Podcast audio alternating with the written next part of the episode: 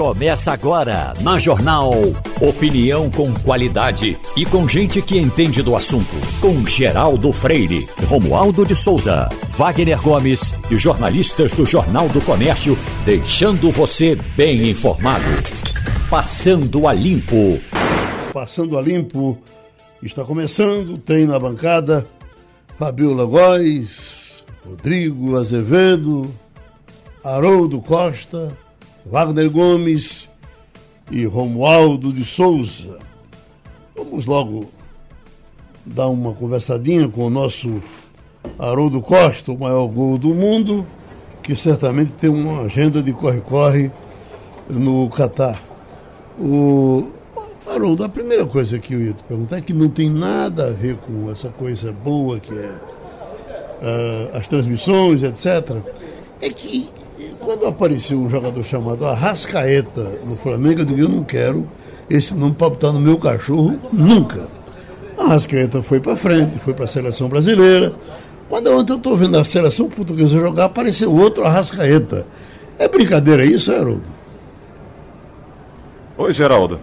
Na verdade, o Arrascaeta é uruguaio, né? Uhum. De Arrascaeta, Georgian de Arrascaeta, que veste a camisa do Flamengo e joga também na seleção do Uruguai. Um jogador que não tem tanto conceito na seleção uruguaia, mas é um craque para nós porque joga com a camisa do Flamengo. Ah, então, certo. Arrascaeta é, é um jogador importante para os uruguaios, mas na Copa do Mundo ele poderia brilhar mais, né? Ótimo, então tá certo. Quer dizer, você, o, o, o meu Arrascaeta do Flamengo, não, é, é, é, eu estava fazendo essa confusão na minha cabeça. O meu Arrascaeta do Flamengo foi para a seleção, é da seleção do Uruguai, não é da seleção brasileira. Isso. E é uruguaio. Então deixei ele. Uruguaio. E tinha um, tinha um Bitancu também jogando na seleção uruguaia, que aí não sei se, se esse nome é um nome comum, mas Bitancu foi um espetacular jogador do esporte aqui, virou amigo de Jabas Vasconcelos, Jabas viajava, eh, rubro-negro também, viajou diversas vezes para o Uruguai, só para conversar com o Bitancu esse morreu.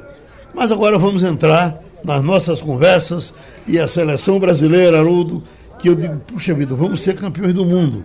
Aí quando apareceu a França engolindo a bola, quando esse jogo, por exemplo, Espanha e Alemanha, e aí as coisas foram crescendo, crescendo, crescendo. Eu continuo achando que nós podemos, podemos ganhar, mas só podemos. Uh, uh, uh, favas contadas nós não teremos. É assim? É, Geraldo, agora nós estamos outro estágio, né? Porque o segundo jogo, esse jogo contra a Suíça, ele foi mais duro para nós, né? Ele foi mais difícil. Por incrível que pareça, o jogo contra a Sérvia, o segundo tempo, deixou uma ótima impressão. O Brasil fez dois gols, botou duas bolas na trave, mandou no jogo. E a gente saiu com aquela sensação de que temos um time muito competitivo, vamos brigar pelo título. Aí veio o jogo de ontem. Tivemos muita dificuldade no primeiro tempo, no segundo tempo, um pouco melhor com as mudanças que o Tite fez. Mas agora a gente está vendo o seguinte, Geraldo. A sarava, saraivada de críticas para o nosso treinador. Dizem, estão dizendo, eu estou vendo aí alguns analistas, né, falando sobre o jogo de ontem, que ele está teimoso, que ele que não, não quis ousar, não mexeu muito no time do Brasil. Algumas coisas realmente deram errado ontem para nós, principalmente no primeiro tempo, Geraldo. Uhum. Primeiramente a questão da lateral direita porque ele coloca um jogador que está atuando como zagueiro lá no Real Madrid, na Espanha, que é o Éder Militão, para jogar de lateral direito. E tem um lateral direito no banco que é o Daniel Alves, que foi o mais polêmico. Então ele levou o Daniel Alves para quê? Só para bater palma, para conversar com os jogadores no vestiário? Se ele está fazendo essa improvisação, então o lateral direito que ele levou não era para ter levado. E a outra polêmica, ou outra mudança que não surtiu tanto efeito, foi o Lucas Paquetá fazer a função do Neymar. Se ele tinha o Rodrigo, o próprio Bruno Guimarães que entrou ontem mostrou que pode ajudar muito. Aí ele optou pelo Fred, o Fred não jogou bem. Então assim, o nosso treinador, ele passa a ser questionado e muitos falam já que estão vendo a mesma seleção de 2018 em 2022 por causa do jogo de ontem. Eu acho que o jogo de ontem, eu até falei isso mais cedo na, na TV Jornal, eu acho que o jogo foi didático. O Tite viu, e não pode ser cabeça dura, de que alguns jogadores estão pedindo passagem, alguns jogadores merecem jogar. como o Rodrigo, o próprio Bruno Guimarães.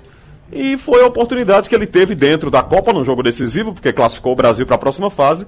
Foi a oportunidade que ele teve de ver o que é que ele pode mexer na seleção quando ele não tiver o Neymar. O Neymar só deve reaparecer realmente nas oitavas de final, é o que a gente está esperando.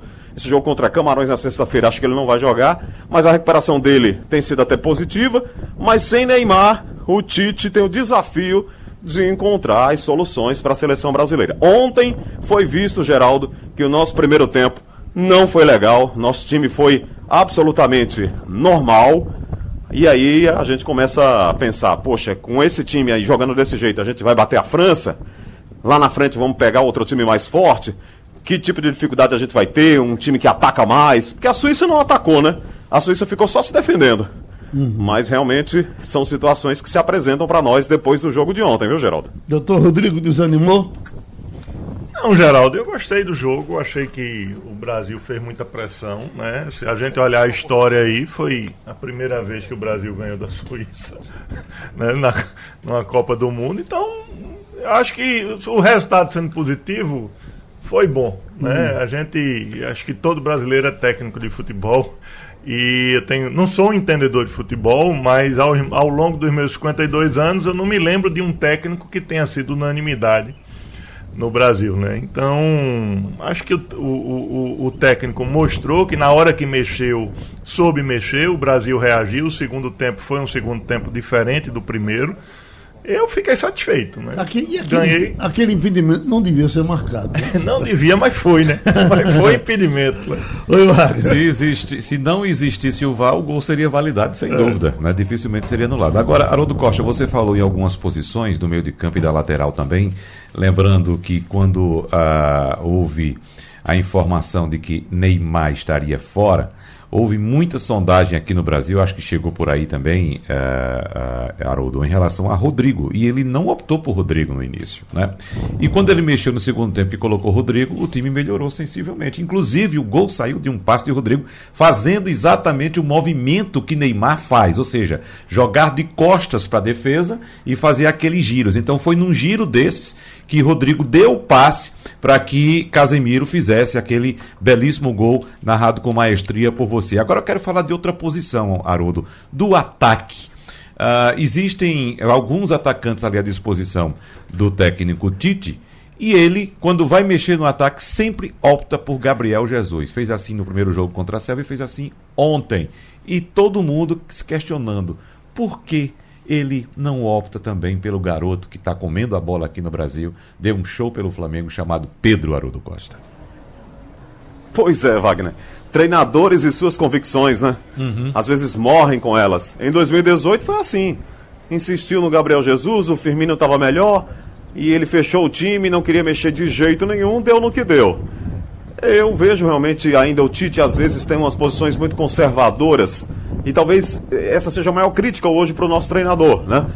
Lhe falta talvez um pouco mais de ousadia, mexer mais no time, arriscar um pouco mais. Mas é aquela coisa do treinador, né, Wagner? Que tem um time na cabeça, acha que vai dar certo, treinou esse time e fica com aquela sensação de que se mexer pode dar tudo errado e aí vai ser contestado, enfim. Eu, eu concordo com você. Acho que essas mudanças também são muito previsíveis, né? Ele mexe lá, tira o centroavante, tirou o Richardson, botou o Gabriel Jesus. Por que não dá uma chance pro garoto Pedro lá, para ele ficar fixo na área, né? É um jogador mais de área, jogador que pode. tem presença de área, que pode aproveitar mais esses, esses cruzamentos para a área.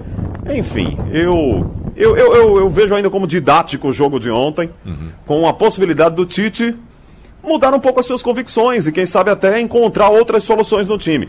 Eu concordo realmente com, com o que falou o Rodrigo no que diz respeito às mudanças. Foram certas. O Bruno Guimarães pediu passagem, né? botou uma pulga atrás da orelha do Tite. Merece jogar. O Rodrigo também. Então vamos ver se ele encontra as soluções agora no time com, com esses jogadores que estão jogando melhor. O, o Haroldo, agora também tem o seguinte: é, é, Tite, até pelo longo da vida, porque as coisas que a gente viu dele, até pelos clubes, ele sempre mostrou que é um, um homem de bom senso.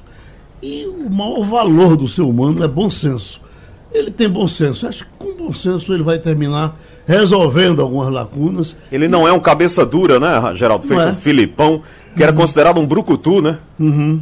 E Romualdo, você Era tá muito tá tendo, exagerado às vezes. Tá tendo tempo de ver jogo, Romualdo? Ou Brasília não está deixando? Geraldo, até que dá tempo para ver um jogo, porque, por exemplo, o ouvinte pode entender que aqui em Brasília nós estamos em pleno governo de transição e até que nesse ponto o governo de transição tem sido eficiente. Colocou lá um telão e dá para a gente assistir algumas partidas. E aí eu pergunto, Haroldo, boa tarde para você, meu amigo. Tite, aí é uma pergunta mesmo, vai deixar, o que significa na minha avaliação que ele é, Tite vai deixar de ser cabeça dura ou ele vai preferir um jogo mais burocrático, ganhar a Copa, colocar uma estrela a mais na camisa e no currículo dele o título de Tite, o técnico ex-campeão? É, é, legal você falar isso, porque o Carlos Alberto Parreira, né, ao longo do tempo, para muitos foi injustiçado, porque fez um time pragmático, aquela seleção não brilhava, o Romário ganhou a Copa para ele em 94, a seleção estava muito tempo, 24 anos sem ganhar o título, e aí ele fez um time ali pragmático, não era brilhante e ganhou a Copa do Mundo. Então o Tite pode sim ser um novo Parreira nesse sentido, encontrar um time ali e jogar com pragmatismo. Mas eu queria dizer uma coisa para vocês, Geraldo, Romualdo, Wagner. Seguinte, 1 a 0 também ganha Copa. Certo. E nem sempre você está jogando sozinho. Vejam, a Suíça tirou a Itália da Copa do Mundo. Ela se classificou na frente da Itália. Então é um time arrumadinho que fica ali fechado, um ferrolho, fica ali, não ataca. A gente tem que ter paciência, vai girando a bola, girando a bola, esperando o tempo passar, mas encontrando a melhor jogada. Então não é fácil Copa do Mundo. Eu vejo, por exemplo, a seleção da Inglaterra fez seis gols no Irã, a Espanha meteu sete gols da Costa Rica. Vejam, Irã, Costa Rica, né, estão bem abaixo de seleções europeias, como por exemplo a própria Suíça que ganhou a vaga na Copa do Mundo. Aí muita gente deve estar nos ouvindo agora e pensando, poxa, mas a gente tem um sufoco para ganhar da Suíça, como é que vai ganhar da França? Uhum. É Copa do Mundo. Às vezes 1 a 0 vira goleada, foi o que eu falei ontem na transmissão. 1 a 0 com sensação de goleada. E 1 a 0 também ganha, a Copa do Mundo. O, é o jeito. O, o, o, Haroldo, o Wagner levantou o dedo aqui pedindo a palavra, mas eu, eu só uma pergunta que você responde com sim ou não. A essa altura, qual o time que mais lhe assusta nessa Copa do Mundo? Eu gosto da França. Você gosta? Eu acho, é, eu gosto da França. Eu acho que, principalmente por causa desse atacante deles aí, o Mbappé, né? Uhum. O menino tá voando lá. É muito cheio de rebolado, Geraldo, mas é craque, né? Uhum. Ele decide os jogos, tem velocidade. Se ele mantiver esse nível aí, vai dar trabalho. Achei a França bem arrumadinha. Uma, uhum. A segunda opção, para mim, seria a Espanha. Tem um time muito jovem e um jeito legal de jogar também, bem no estilo da Espanha, gosta de ter a bola. Essas duas seleções é, me agradaram mais nessa primeira fase. Eu vi, inclusive, comentaristas eh, dizendo daí que ficam espantados com a facilidade que a França resolve os problemas que tem aparecido. E tem aparecido muitos, né? Ela, ela para estrear, me parece que estreou sem quatro titulares. Oito desfalques. Oito desfalques. Totalmente. Wagner. Né? No total, oito, até porque no primeiro jogo contra a Austrália perdeu mais um, não foi, Haroldo Costa?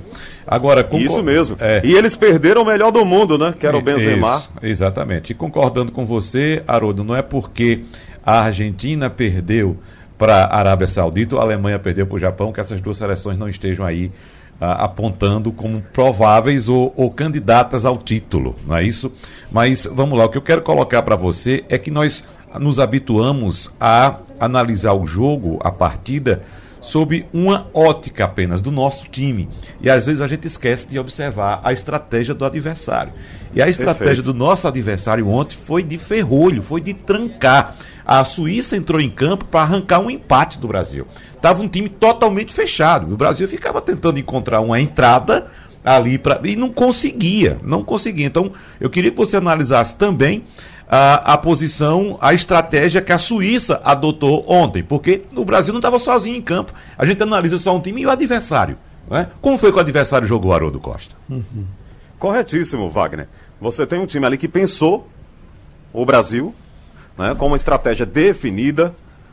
Não vamos deixar o Brasil jogar, a gente fica aqui atrás, monta duas linhas aqui na frente da área, eles têm a bola e não fazem nada. Então, veja no jogo com a Argentina, com o México. É, esse jogo é, é interessante de citar, Wagner. A Argentina tinha a bola o tempo todo e cadê o gol? O Messi com sua categoria, recebe na entrada da área, acerta um chute e faz um a 0 uhum. Então, você precisa de um cara que desequilibre, né? que, que consiga passar por essas linhas, que consiga fazer um drible, né? que consiga superar o adversário. Nesse caso, seria o Neymar, mas a gente não tinha o Neymar e a sua criatividade. Aí ficamos também no nosso jogo burocrático ali no primeiro tempo. Mas é muito interessante analisar isso. Né? A Suíça estuda o adversário, o adversário te estuda também, monta uma estratégia. E você tem que se virar para escapar desse tipo de situação. Mas eu queria dizer outra coisa para você também, viu, Wagner? Nós somos, aliás, os ingleses falam isso o tempo todo, né? Que nós, brasileiros, somos reféns da história. Por que, é que ele diz isso? Porque a gente fica com a cabeça em 70, isso. um timaço, ah. Pelé, Clodoaldo, Jairzinho voando. Aí vem para 82, uhum. um time que encantou o mundo, mas que não ganhou a Copa, tomou três gols da Itália. A gente tem Ronaldo, Fenômeno, Rivaldo em 2002. Então a gente tem super times históricos, Ronaldinho Gaúcho. E aí a gente chega numa Copa e todo mundo quer ver um brilho e um espetáculo do futebol brasileiro. Não é bem assim, né? Copa do Mundo é difícil. A Argentina passando por dificuldades, a Alemanha passando por dificuldades. A gente pode ganhar a Copa sim. Eu acho que nós temos um time ainda favorito. Agora, ficou claro ontem que não vai ser um passeio, né? O nosso Haroldo Costa agora vai almoçar. Já comeu aí espaguete, filé Chateaubriand, Haroldo? Ô Geraldo, eu já comi de tudo um pouco aqui. Uhum. A, a, gente vai muito no que a gente conhece, né? Sim. Uma comida italiana, massa, né? Que eles chamam de pasta. Aí com o frango, né? O chicken, a gente vai vai na bola de segurança aqui, como se diz no futebol. Uhum. Mas a gente já arriscou aqui alguma coisa do Catar é uma comida muito condimentada, né? Usam muito, muita pimenta, tem muito tempero. A gente tem que ter uhum. cuidado aqui para não passar por maus bocados. Mas jogando na eu defensiva. prefiro ir na comida que a gente conhece, viu, Geraldo? Na, na, na, na, na coisa certa. É, você sabe, você sabe que na, na África do Sul teve um dia que digo, corram para ali, que tem um bodezinho que está impressionando. E quando nós fomos comer o bode, eles exageraram naquele açúcar americano que eles botam nas coisas. Bode com açúcar não é um bom negócio. Eita, uh, o problema é o salário mínimo, que, que salário mínimo? O problema é o 13 terceiro salário, que as pessoas estão querendo receber, certamente quem deve quer pagar, e eu pergunto ao doutor Marcos Alencar, amanhã é, é, é, é o dia D. Se eu não tiver dinheiro para pagar a quem devo, o salário mínimo, o, o 13 terceiro, até amanhã. O que é que acontece comigo? É, bom dia para todos, bom dia Geraldo, bom dia é, Romualdo, todos que aí estão. Bem, a, é importante, Geraldo, sempre lembrarmos, né, como você falou, amanhã vence a primeira parcela, que é um adiantamento do 13º salário. Amanhã, 30 de 11 de 2022. Essa, esse adiantamento ele equivale à metade do salário que foi pago no mês de outubro. Né, e poderia ser pago de 1 de fevereiro a 30 de novembro. Então tem todo esse período que o empregador pode escolher para pagar. É verdade que o trabalhador ele pode até requerer, né, pedir que seja pago quando das férias, mas ele tem que dizer isso para o empregador em janeiro de cada ano. Quem não pagar, o que é que acontece? É, existe uma multa de 160 UFIR, mais ou menos R$ 6.700 por pessoa. É, o empregado que se sentir prejudicado pelo não pagamento, ele pode, desde fazer uma denúncia ao sindicato de classe, ao Ministério do Trabalho e, a depender da quantidade de pessoas da empresa, coletividade, ao Ministério Público do Trabalho. Se o empregador ele já sabe que não vai ter condições de pagar, o que é que ele deve fazer? Ele deve chamar o sindicato de classe e negociar um acordo para pagar essa parcela, é, essa esse adiantamento, essa primeira parcela, de forma parcelada. É a, é a melhor alternativa. Né? A pior alternativa é não fazer nada. Uhum. Porque se ele conseguir fazer um acordo e negociar, ele vai estar acobertado por um acordo coletivo, e isso aí poderá atenuar ou poderá até não acontecer a aplicação dessa multa tão pesada que eu acabei de citar aqui. O doutor é Rodrigo é professor de educação financeira. Esse pessoal só paga quando não tem outro jeito. é mais para receber do que para pagar. Já resolveu os seus problemas, professor? O meu está resolvido. Tá? Os meus estão resolvidos. Bom dia, Tomarco, tudo bem? É, o senhor Bom falou, dia, tudo ótimo. O senhor falou aí em procurar o sindicato para fazer um acordo tal, mas quando a gente pensa na, na esfera individual, vamos imaginar a dona de casa que tem ali uma secretária do lar é, e tem por necessidade, né, por ter crianças, enfim, e vive num orçamento apertado como uma quantidade imensa aí de brasileiros. Como é que ela faz porque fica difícil pensar que uma dona de casa vai procurar o sindicato ou vai pensar nisso, a não ser que seja orientada. Enfim, qual a solução para essa pessoa que tem a funcionária ou o funcionário, mas que não tem a estrutura contábil e o RH de uma empresa para orientá-la? O que fazer? É muito, muito interessante a sua pergunta. Veja, primeiro que a gente precisa entender que o 13 terceiro salário, assim como o salário, ele é uma parcela que o empregado tem direito. Né? Não é uma parcela que foi conquistada de última hora. Ela é conquistada mês a mês, tanto é que quem começou no, na metade do ano, o 13 terceiro ele é proporcional. Então, é uma, é uma dívida que o, empre, que o empregador já tem, que ele já possui. Então, se não houver o pagamento, né, e não houver uma negociação, e eu, e eu concordo com o que o senhor levanta aí quanto a essa dificuldade de, de, tanto, tanto eu concordo que eu sou um crítico lá atrás da equiparação do emprego doméstico ao emprego urbano, ao que está previsto na CLT, exatamente por essa falta de estrutura e por uma família não gerar lucro como uma empresa gera. Mas voltando ao assunto, fechando parênteses, é, a alternativa, no caso, seria tentar um acordo de cunho individual, para que se evite exatamente esse acirramento e essa sensação do empregado ou da empregada de que está sendo lesado. Então seria escrever um acordo dizendo, olha, eu não vou poder pagar o seu 13 terceiro de uma vez só, né, como está previsto na lei, a metade no dia 30 de 11 e a outra parte no dia 20, até o dia 20 de dezembro, mas vou lhe pagar em três parcelas, em quatro parcelas, e aí buscar um, um acordo desse tipo. Né? Nós sabemos que temos hoje o E-Social, que isso é um grande complicador, e que pode sim gerar uma fiscalização eletrônica e até aplicação dessa multa. Mas na prática ainda não existe uma estrutura fiscalizatória tão acurada, tão assim forte por parte do Estado para fazer esse monitoramento é, contrato a contrato, podemos dizer. Então, assim, eu, eu acho que a alternativa seria essa. O Romualdo, está resolvido já? Olha, tem uma, um monstrengo, Marcos Alencar, bom dia para o senhor, que chama-se E-Social. Que o pessoal resolve chamar de E-Social. E-Social vai mexer nessa burocracia que você vai ver a dificuldade que é preencher toda a papelada, mesmo numa situação de um único empregado. E esse, esse problema todo aí é, do trabalho doméstico, eu entendo que do ponto de vista da legislação eles têm o direito, é fundamental, não estamos falando de direito, estamos falando do, da dificuldade de quem quer exercer o, o papel de empregador ter dificuldade para preencher a, a, a, burocracia toda, a documentação toda, Marcos Alencar?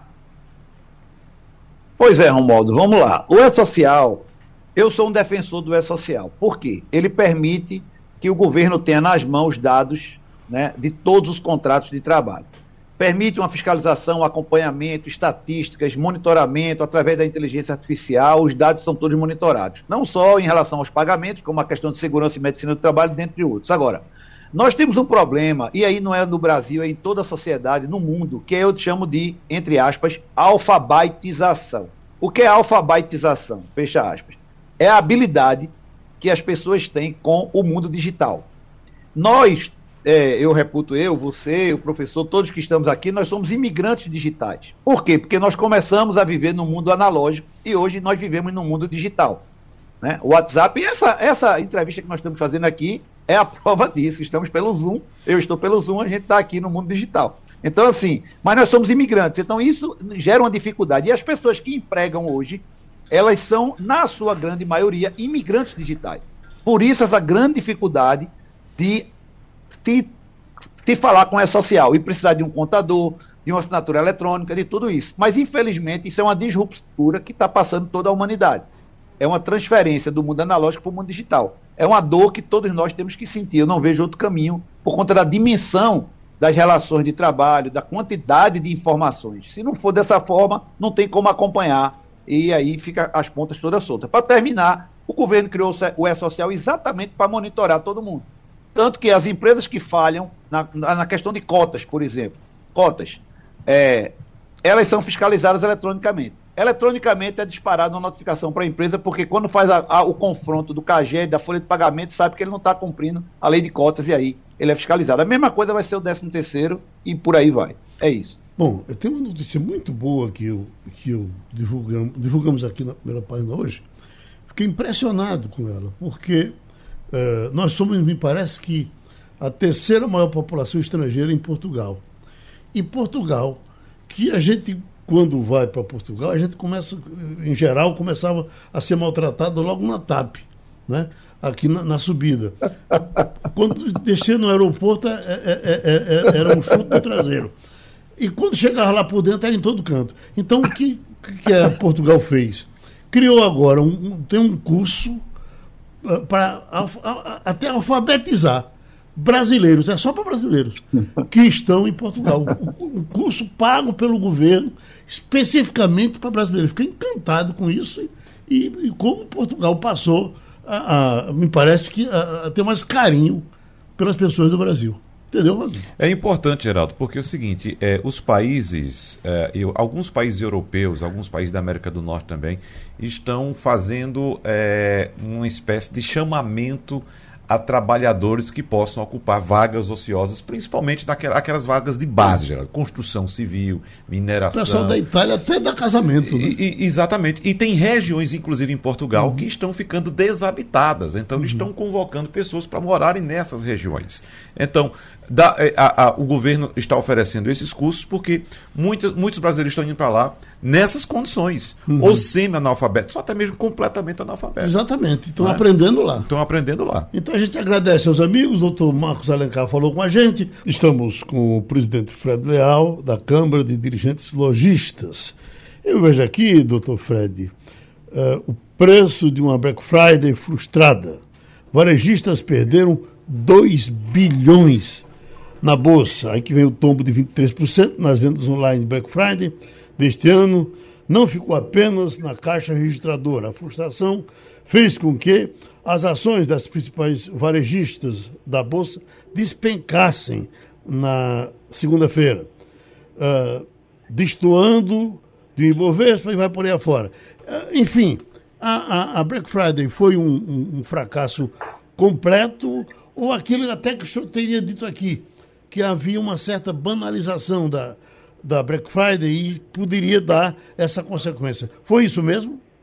É, é, bom dia, Geraldo. Eu acho que são vários fatores. Eu vou falar primeiro da Black Friday. A Black Friday ela é uma importação americana que tem um objetivo básico lá.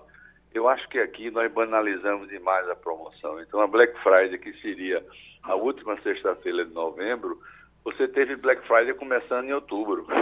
Todo mundo tem Black Friday. Então, eu acho que eu tenho dito isso, e você lembrou bem, eu tenho sido um crítico em relação a isso, porque a Black Friday tem que ter cuidado para não descredibilizar. Ela é uma promoção, é.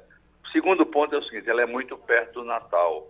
Qual é o sentido de você, por exemplo, na área eletrônica, vender um produto por margem muito mais baixa quando você tem um Natal pela frente? Esse é um primeiro ponto. Segundo ponto, é, há, um, há um endividamento muito grande, né? Você deve ter, ter acompanhado isso.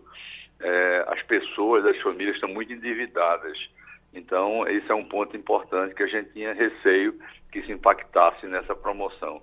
E em terceira, a indefinição, né, Geraldo? O mercado está muito indefinido, as pessoas estão muito reticentes, as empresas pararam totalmente os investimentos e isso fez com que é, você também crie um clima de certa pessimismo e aí recua, recua, as empresas recuam também os consumidores. Não foi uma boa Black Friday, foi ruim, é, quedas muito grandes em alguns setores, mas enfim. E olhando o aspecto da Bolsa, a Bolsa é outro assunto, sabe, Geraldo?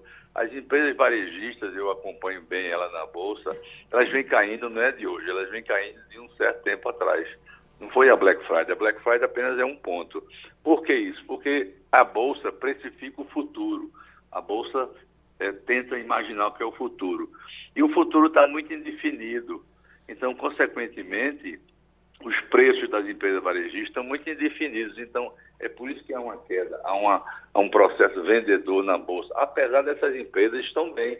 As grandes empresas estão bem. Agora, o preço dela na Bolsa faz com que caia porque é uma indefinição. É, as empresas estão precificando o futuro por essa indefinição. Como é que vai ser o fim do ano? Como é que vai ser o primeiro trimestre? Então, a razão básica é isso. Mas, fundamentalmente, Geraldo, a gente precisa ter cuidado para não descredibilizar uma promoção que tem a sua função, tem um sentido, mas eu sou um pouco crítico em relação à forma que o Brasil está usando a Black Friday. Presidente Fred Leal, discutimos esse assunto ontem aqui com o economista Sandro Prado eu vou repetir alguns dados que eu trouxe ontem para a gente tentar embasar essa conversa com o senhor aqui. Eu citei exemplos próprios, particulares meus, de equipamentos que eu tinha comprado há algum tempo, um equipamento de áudio por cerca de R$ 2.500 e esta semana passada na, na promoção Black Friday, chegou um aviso para mim do equipamento similar, de outra marca mais similar, custando quase 8 mil reais e com desconto de 30%. Citei também o fato de não ter comprado uma camisa da seleção brasileira para torcer na Copa, porque custa quase, quase não, 400 reais, enquanto que na Copa passada eu comprei três camisas oficiais. Né? Então, isso tudo sintetiza, no meu entendimento e no que discutimos ontem aqui, Fred Leal a corrosão do poder de compra do brasileiro. E eu queria saber é, qual o sintoma que essa Black Friday, com essa decepção que causou no comércio este ano, qual o sintoma pode trazer para o Natal de 2022? Olha, como eu falei, Wagner, primeiro ponto que você tocou, que é o desvirtuamento de alguns varejistas, né? Isso é uma coisa real, isso a gente tem combatido, né?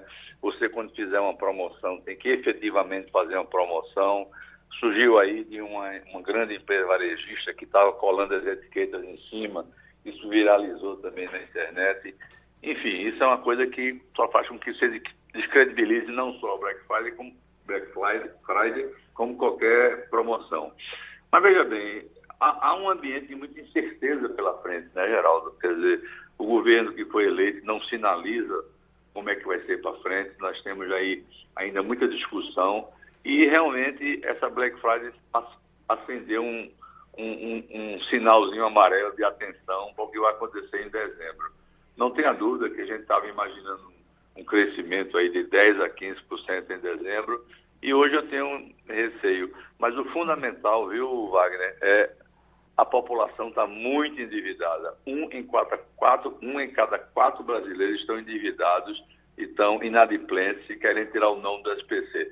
Nós fizemos uma grande promoção, o SPC Brasil. Eu estou agora em São Paulo, numa reunião do Conselho do SPC Brasil, onde esses assuntos estão sendo tocados, e que é, fizemos uma promoção em dois meses atrás, em parceria com a Serasa, e não deu resultado. Que as pessoas, você pode dar o desconto que for, ela diz, eu não tenho dinheiro. E você quer ver outro fator que também que preocupou? Todos os candidatos diziam o quê? Não sei se você se recorda. Nós vamos fazer uma grande promoção para tirar o seu nome do SPC. Está recordando disso? Claro, claro. Se você fosse um devedor, o que, é que você faria? Eu espero. Então, é só um tiro no pé. Eu estou falando de todos os candidatos. Né? Uhum. Olha, eu vou fazer uma grande promoção. Ah, então eu vou esperar, não vou quitar nada, não. Eu vou esperar para saber como é que vem essa grande promoção. Então, é, é, veja que é uma coisa assim que são vários fatores, não é um só, são vários fatores que estão pesando essa Black Friday e essa expectativa de dezembro, como é que será, né? Não, acender um sinalzinho amarelo sobre isso. Hum. E o doutor Rodrigo aqui é o homem da educação financeira, viu? Comprar só se receber troco. Pois não, doutor? Presidente Fred Leal, bom dia. É, pegando o gancho aí de duas afirmações que o senhor colocou aqui, a primeira da desvirtualização da promoção, né? tanto que se criou no Brasil o, o, o slogan é a metade do dobro, né? e a questão da importação do, da, dessa política promocional dos Estados Unidos. Eu lembro que eu presenciei lá no Canadá dois dias só de grandes promoções, uma Black Friday que efetivamente acontecia na última sexta-feira de novembro, e a outra que é o Boxing Day, que é a promoção que acontece no 26 de dezembro, né, no dia posterior à data do Natal. E era só realmente nesses dois dias. Quem não fosse realmente perdia e quem fosse encontrava é, claramente descontos vantajosos ali. Então a minha pergunta é: a primeira, não é um tiro no pé se criar uma política de longa duração de desconto, ainda que os descontos sejam reais, né? Vamos afastar aqui a hipótese que houve o desvirtuamento. Ainda que os descontos seja rea sejam reais, não é um tiro no pé para o lojista fazer uma promoção tão longa, né, porque cria a cultura de esperar um, dois meses para se comprar mais barato. E a segunda pergunta é: existe um estudo já histórico de analisar no Brasil o resultado da Black Friday e se isso traz benefícios ou, na verdade, prejuízos para o comércio, essa, essa promoção tão, tão longa? Existe esse estudo já para se analisar os números e decidir como agir nos próximos anos? Olha, é, a gente como entidade, a gente teve uma reunião nacional ano passado querendo deslocar a Black Friday para início de novembro. Eu acho que com esse desvirtuamento ela, ela prejudica a venda do Natal. Porque você vai, por exemplo, vender uma televisão de 100 por 900, quando você pode vender por 100 de 100 por 90, se você pode vender por 100 no Natal, que é um mês tradicional disso aí. Então, eu acho sim que há um desvirtuamento, prejudica sim. Eu sou um crítico muito grande dessa forma de que estão tratando a Black Friday. E esse ano teve um prejuízo. Quer dizer, a gente tem um dado é, do, do setor de e-commerce que é, foi 23% a menos. Então, o e-commerce sinaliza que nas lojas devem ter tido mais ou menos. Então, eu concordo com você eu acho que a gente tem que. Qualquer promoção, não é essa só, não. É, ela precisa ser, ser, O consumidor precisa entender ela e precisa acreditar nela. Esse negócio de você começar a Black Friday dia 1 de novembro, e, é, isso é um absurdo, porque você descredibiliza a promoção. Eu tenho sido crítico em relação a isso. E outro ponto que você tocou, que eu acho fundamental, ou a gente entende que o brasileiro precisa ensinar educação financeira no, no infantil, no pré-maternal, exagerando um pouco, mas a educação financeira tem que estar urgente nas escolas, no sentido da poupança, do planejamento e assim por diante. O brasileiro é muito, não existe esse planejamento financeiro. A educação financeira é fundamental para as pessoas, logo de início, que quando tem a, a, o sentido da realidade das coisas, ele saiba o que é poupar, ele saiba o que é planejar. Isso vem de infância, viu? Então, isso é uma coisa fundamental. Gostei quando você falou da educação financeira, porque eu sou também um grande entusiasta de colocar isso de uma maneira, é, já inicialmente, em qualquer momento é, do, do, ensino nas próprias escolas. E é isso aí, eu acho que a Black Friday, eu acho que foi um grande alerta essa Black Friday agora, né? Mas, é, volto a dizer, não foi só a Black Friday, ela teve uma série de fatores que envolveram que realmente não foi uma Black Friday do que estava se imaginando. Até porque a expectativa de venda para o Natal continua boa, né? Os, os comerciantes todos pesquisados Exato. estão achando que vão vender bem no Natal. Então a gente não, agradece acho... ao doutor Fred Leal. Oi. A gente agradece que entrou no Corre Corre aqui, amigo. Um abraço, muito obrigado. Bom, já temos Fabiola Góes, mas eu chamo o Romualdo, em cima dessa informação, Romualdo, o Brasil pode ter 13 milhões de doses de vacina contra a Covid descartadas agora no início de 2023. Elas podem perder a validade, são 13 milhões e é um prejuízo, um prejuízo que vai ser de 2 bilhões de reais. É verdade isso mesmo? Geraldo, o levantamento que vem sendo feito pelo pessoal da, que faz a transição de governo na área da saúde, Geraldo, é exatamente que há uma desorganização de dados no Ministério da Saúde e nas diferentes fundações que trabalham em parceria com o Ministério. Inclusive, Geraldo, o PNI, o Plano Nacional de Imunizações, que não tem informação transparente. Então, não, a, a, a, equipe de saúde da transição ainda não tem números concluídos, conclusos. Uhum. Agora, o levantamento já aponta que muitas dessas vacinas que poderiam estar no braço de muitos brasileiros estão estocadas. E aí, não há uma campanha de vacinação? Ora, se a campanha de vacinação da poliomielite, que era nosso prêmio Nobel de Ciência, não está andando, imagine a da Covid, que as pessoas já estão deixando de lado, Geraldo. Então, é tudo isso falta de informação, exatamente uma desorganização nesses dados e uma certa negligência também do cidadão que não procura. Ontem, Geraldo, eu estive em um posto de saúde aqui em Brasília para levar uma pessoa que precisava tomar mais uma dose da Covid, e aí eu perguntei lá para a senhora, e aí, como é que está o atendimento? Eu falei, meu filho, eu passo o dia todo aqui com a agulha pronta, aparece um ou outro. Não uhum. tem campanha, Geraldo. Geraldo, além desse estoque que está por vencer, a, a, a, o, a equipe do governo, que, do governo de transição, que está levantando essas informações, aponta que não recebeu informações precisas ou informações adequadas da situação atual. E tem outro detalhe, Geraldo. Uhum. Tem esse lote para vencer e o governo atual não programou as vacinas para o ano que vem, não programou compras de vacinas para o ano que vem. Então temos aí uma onda de Covid chegando, se aproximando e crescendo, pessoas que ainda estão com um ciclo vacinal incompleto ou não tomaram vacina. Daqui a pouco não vai ter vacina, nem essas que vão estar vencidas, nem para o ano que vem, porque o governo não comprou. Tem outra coisa muito curiosa aqui, ó. O governo Bolsonaro compra 98 blindados por 5 bilhões de reais.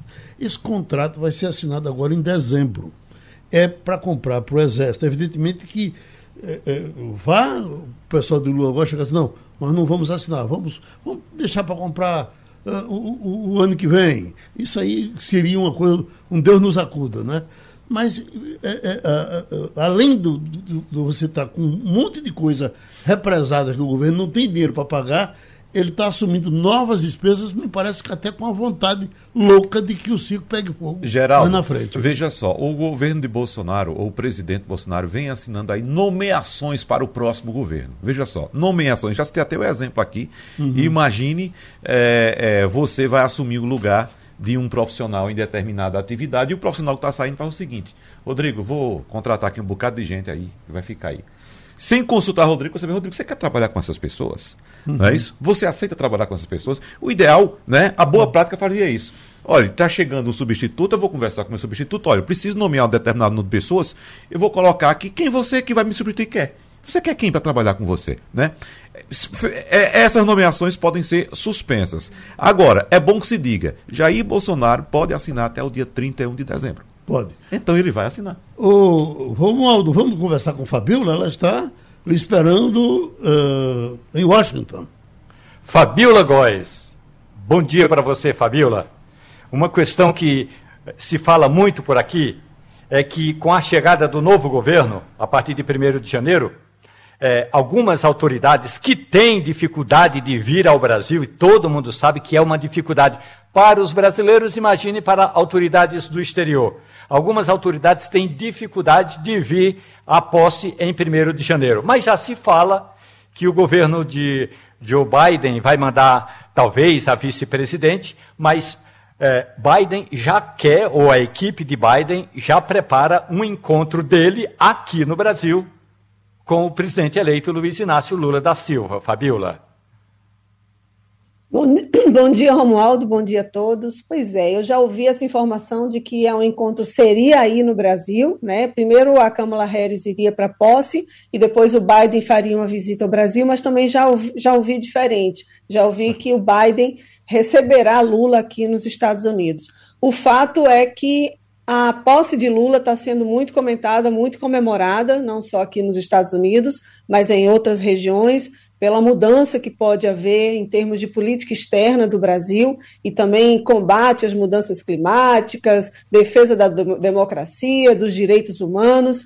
Então, a gente acredita que a aproximação dos Estados Unidos pode ficar ainda maior. Agora, tem alguns pontos de rusgas, né, que a gente sabe em relação à aproximação muito grande que o Brasil pode ter com a China, né, também a política de imigração. A gente falou na semana passada que o Biden ele não mudou muito a política migratória e tem vários brasileiros chegando extraditados no Brasil. Pode ser que o Lula peça um tratamento diferente né, em relação a isso.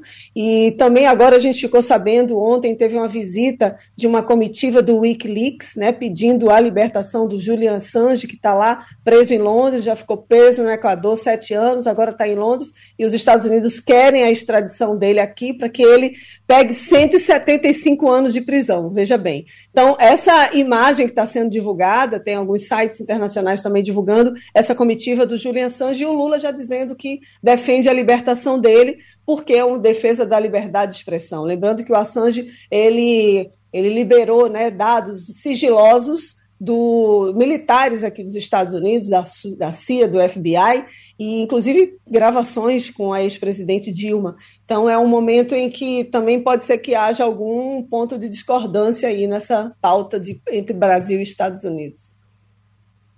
Oi, Wagner. Ô, Fabiola, a Casa Branca se associou aí à reclamação de republicanos, veja só, de republicanos que criticaram o ex-presidente Donald Trump por um jantar que ele participou com o supremacista branco Nick Fuentes, dizendo que não há lugar nos Estados Unidos para racismo, fanatismo e antissemitismo. Então, o que é que está acontecendo de fato aí, Fabiola? Os republicanos estão agora olhando atravessados para Trump?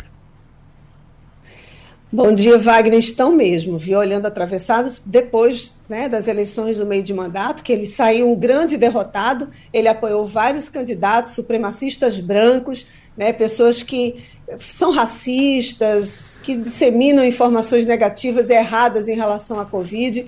Então, o Trump agora chega nesse momento, né, pós-campanha midterms, e recebe não ele, não só esse supremacista branco, mas também um rapper aqui nos Estados Unidos, que é conhecido também por disseminar é, apoio né, ao nazismo, eles são antissemitistas. Agora, esse supremacista branco, ele veio, ele aparece no momento também em que aqui há uma grande discussão né, em relação ao combate mesmo a essas palavras, essas redes sociais que têm divulgado. O Trump mesmo tem uma rede social aí, e eles divulgam informações falsas. A difer diferença aqui do Brasil, né, aqui nos Estados Unidos para o Brasil, é que no Brasil a gente tem leis muito claras e específicas de combate ao racismo, ao antissemitismo, né, que é crime mesmo pela Constituição. Aqui não, aqui fala-se o que quer e as pessoas não são presas, não são condenadas como no Brasil, né? Tem que se ter responsabilidade, né? Esse direito de liberdade de expressão, ele tem um limite, né? Então, quando o Trump se reúne com esses dois, essas duas figuras, esses dois supremacistas, né? É, um branco, o rapper é negro, né? É até curioso isso. E, e aí a imagem dele realmente fica muito negativa. E foi lá na Mar-a-Lago, né, onde ele mora, onde o Trump mora. É, o nome do supremacista branco é Nick Fuentes. Ele está sendo investigado também pela polícia aqui nos Estados Unidos. Não chegou, não tem notícia de que ele tenha sido preso. Mas queima a imagem do Trump. O Trump está com uma série de, de denúncias contra ele. Semana passada surgiu mais uma denúncia de, de que ele teria assediado de estupro uma mulher. E aí, em Nova York, eles abriram a, essa previsão legal para que, mesmo que, que, o crime não, não prescreve, né? então chegou uma mulher, já tinha acusado Trump em 2019, isso é um crime há mais de 20 anos. Então, ele, além de tudo, além de confusão em relação à política, em relação às empresas dele, às finanças das empresas, tem essa denúncia de, de estupro e agora de se encontrar com o supremacista branco. Então, pegou muito mal para ele, ele disse que não era, não sabia, que não foi um encontro premeditado, que chegaram algumas pessoas para ele receber e ele recebeu e entre eles estava esse supremacista branco. Doutor Rodrigo Azevedo. Bom dia, Fabiola. Eu estou vendo a notícia aqui que no Havaí o maior erupção ativo do o maior vulcão ativo do mundo entrou em erupção. Né? Então, qual a dimensão disso e quais as medidas que os Estados Unidos estão adotando, considerando que o Havaí é território americano? Bom dia, doutor Rodrigo. É isso mesmo. A notícia pegou todo mundo aqui de surpresa. É o maior mesmo, como o senhor disse, o maior vulcão ativo do mundo. Né? Ele é conhecido como Montanha Gigante, Montanha Grande, e é uma área enorme que tem no Havaí. Tem uma, uma região lá no Havaí que tem vários vulcões. E a população local ela foi avisada, mas não há ainda um grande alerta de que essas lavas poderiam atingir residências. É uma região onde moram mais ou menos 40 mil pessoas é, a, a, prefeitura da cidade local já providenciou abrigos, né, em casos esses, essas lavas percorram, é, né, se espalhem por uma área muito grande, essa população teria que ser removida. Mas é uma preocupação, porque também ele, quando ele está expelindo essas larvas, ele entra em erupção, ele joga cinzas também, né, então fica aquela foligem no ar, e sem falar no calor, na temperatura que aquece muito. Então, isso é um perigo também nessas cinzas para as embarcações, né? A, a, fica meio turva a imagem, a, a respiração das pessoas também, isso aí tem um impacto muito grande. mas a repercussão dele aqui é muito grande. Ele não entrava em erupção, tinha uns 40 anos mais ou menos, mas ele entrou, desde 1824, ele entrou em erupção cerca de 30 vezes. Então é um, é um, um vulcão que ainda está ativo, né? Está todo mundo de olho aqui, observando como é que ele vai reagir, mas não é, não se fala em que ele vai atingir, destruir casas na região. Falou Fábio Logóis, correspondente da Rádio Jornal nos Estados Unidos e terminou Passando a Limpo. A Rádio Jornal apresentou opinião com qualidade e com gente que entende do assunto. Passando a Limpo.